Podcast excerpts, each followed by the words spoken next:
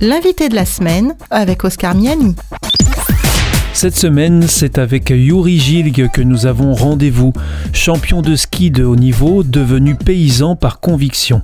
Il est l'un des auteurs de l'ouvrage collectif Jardinier du Père, paru aux éditions Vie et Santé, sur l'écologie et la foi. Yuri Gilg aujourd'hui nous parle de sa transition du ski vers l'agriculture, de l'importance de cultiver son jardin et aussi de l'importance de l'écologie quand on est chrétien. Alors, un chrétien qui ne serait pas concerné par l'écologie, il faudrait qu'il m'explique. Parce qu'aujourd'hui, quand même, euh, l'écologie, c'est devenu un fait de société, mais surtout, c'est l'avenir de, notre planète et de, l'humanité qui est en jeu. Pour vous, euh, ça va de soi qu'un chrétien euh, est sensible à l'écologie? Ça, va de soi. Il faut, il faut que les chrétiens se sentent concernés et s'investissent. Il faut qu'ils aient des propositions à faire. On peut juste, dans les grandes lignes, dire que vous venez du monde du ski que vous avez été euh, à haut niveau dans le ski. Mhm. Vous avez participé à des championnats du monde, aux Jeux Olympiques. Et puis de là, vous êtes devenu paysan. Ouais. Comment est-ce qu'on envisage des transitions comme ça dans, dans, sa vie? Alors je ne sais pas. je, m'interroge encore aujourd'hui. Je me dis, mais comment j'ai pu passer euh, du ski, euh, du sport de haut niveau, hein, puisque ça a été toute ma jeunesse, où j'ai passé euh, mon temps à m'entraîner durement pour pouvoir un jour faire les Jeux Olympiques, pour pouvoir les gagner surtout. Puis me retrouver paysan perdu dans les Cévennes, bon bah ça c'est parfois un mystère pour moi aussi. Et aujourd'hui, alors qu'est-ce que vous faites? Vous n'êtes plus vraiment paysan, vous avez encore évolué dans... disons que quand j'étais sportif de haut niveau, euh, une des clés euh, du sport de haut niveau, c'est la diététique. C'est la, performance, elle est liée à, l'alimentation. Et donc, je me suis intéressé par le, sport de haut niveau. Je, suis arrivé à l'alimentation bio, euh, qui me semblait vraiment la qualité dont j'avais besoin pour pouvoir performer. de là, par l'alimentation, je me suis intéressé à l'agriculture bio. Et j'ai découvert quelque chose euh, vraiment, c'était un autre monde. Hein. Moi, je venais du monde du ski, de la montagne, euh, la neige euh, neuf mois par an, même plus dans mon cas. C'était vraiment tout nouveau. Et c'est vrai que je crois qu'on ne peut pas parler d'agriculture et de jardinage sans parler d'alimentation. Hein. C'est les, deux. Et, et, pour moi, c'est cet aspect-là qui m'intéresse le plus. Comment nourrir la planète? Comment se nourrir soi-même et être en bonne santé?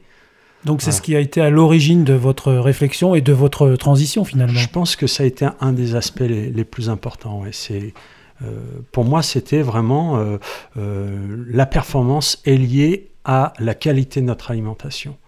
Mais la qualité de l'alimentation est elle-même liée à la qualité, à la façon dont elle est produite. Euh, ce qu'on mange, ça vient pas des supermarchés, faut-il le répéter. Euh, ça, ne pousse pas dans les supermarchés. Ça pousse pas dans les supermarchés, ça pousse dans les champs et dans les jardins. Voilà.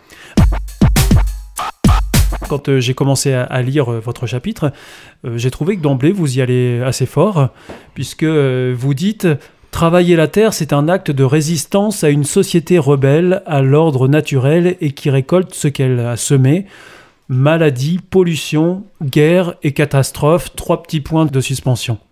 Donc euh, là, vous plantez le décor. Je suis désolé, je m'excuse d'avoir été, d'avoir tapé trop fort. Je devais être énervé ce jour-là, mais euh, ouais, un acte de résistance. c'était quand j'étais euh, donc paysan sur Alès. Euh, j'avais mon petit stand où je mettais mes petits légumes et que je vendais euh, pour essayer de me faire trois sous. Parce qu'à l'époque, on se faisait que trois sous. Euh, maintenant, ça a un peu évolué. Et puis, il y avait à ce moment-là un grand, une grande manifestation pour, pour la sauvegarde de la planète. Je ne sais plus où c'était. Puis j'avais envie d'y aller. J'étais jeune à l'époque. J'avais envie de, de, me battre, quoi, de, de, faire quelque chose. Et mon voisin en face, qui était aussi qui faisait de l'agriculture bio, il m'a dit mais Yuri, tu peux pas faire mieux, tu peux pas euh, euh, militer mieux que ce que tu fais en, en, ce moment. Cultive ton jardin, fais tes légumes et vends-les aux gens qui, ont, qui savent que c'est important. Vous faites toujours ça aujourd'hui Vous cultivez vos, propres légumes? Ah mais Pour moi, c'est l'acte de résistance, c'est de cultiver son jardin. Si on cultive son jardin, on, on, produit sa propre nourriture de qualité, on nourrit ses enfants, on évite d'entrer dans un supermarché et de faire marcher un système qui, euh, euh, ne s'intéresse pas spécialement à la santé des gens. Un supermarché, son, son objectif, c'est de faire du pognon et pas spécialement de bien nourrir euh, ses clients. C'était l'invité de la semaine avec Yuri Gilg, co-auteur de l'ouvrage collectif Jardinier du Père, paru aux éditions Vie et Santé. L'invité de la semaine est une émission signée Op Radio.